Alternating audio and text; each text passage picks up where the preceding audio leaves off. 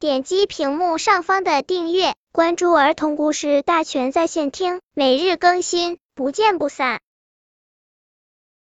本片故事的名字是《神奇的森林小屋》。你相信森林小屋吗？充满幻想的小白兔指指图画上的小门，顺着蜿蜒曲折的山路往前走。山的尽头有一片密林，一座漂亮的小屋在山林中时隐时现。小兔梦一般的说：“哪有这东西？”书呆子小山羊说。他身旁的几个优等生也哈哈大笑起来。转眼间几天过去了，小兔找到几个愿意相信森林小屋的小朋友：小松鼠、小刺猬、小猫。他们手拉着手，来到了自己最喜欢的山谷，手脚并用地爬了上去。他们一边爬一边竖起耳朵，仔细倾听，连一点风吹草动都不放过。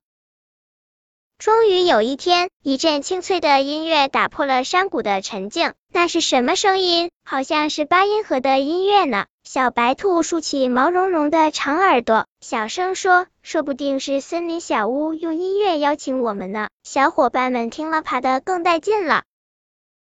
一个小时后，满头大汗的小兔带领着朋友们来到了山顶。天一眼望不到边。几颗小星星挂在黑蓝色的天幕，不久天空就泛起了鱼肚白。这时，一座小屋神奇的出现在大家面前。小兔迫不及待的推开小门，忽然觉得门被什么粘住了，散发出阵阵胡萝卜的清香。小兔不由自主的咬了一口大门，没想到门竟然是胡萝卜做成的。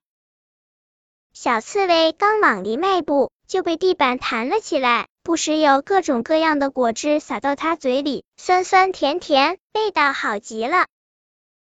忽然，一块墙砖脱落了下来，正好落到小兔嘴里。小兔一尝才知道，墙壁原来是夹心面包做的啊！一只黑色的大猫矗立在墙根，黄色的领结，水灵灵的眼睛。真惹人喜爱。小白兔尝到了黑巧克力做的身体，柠檬做的眼睛，味道好极了。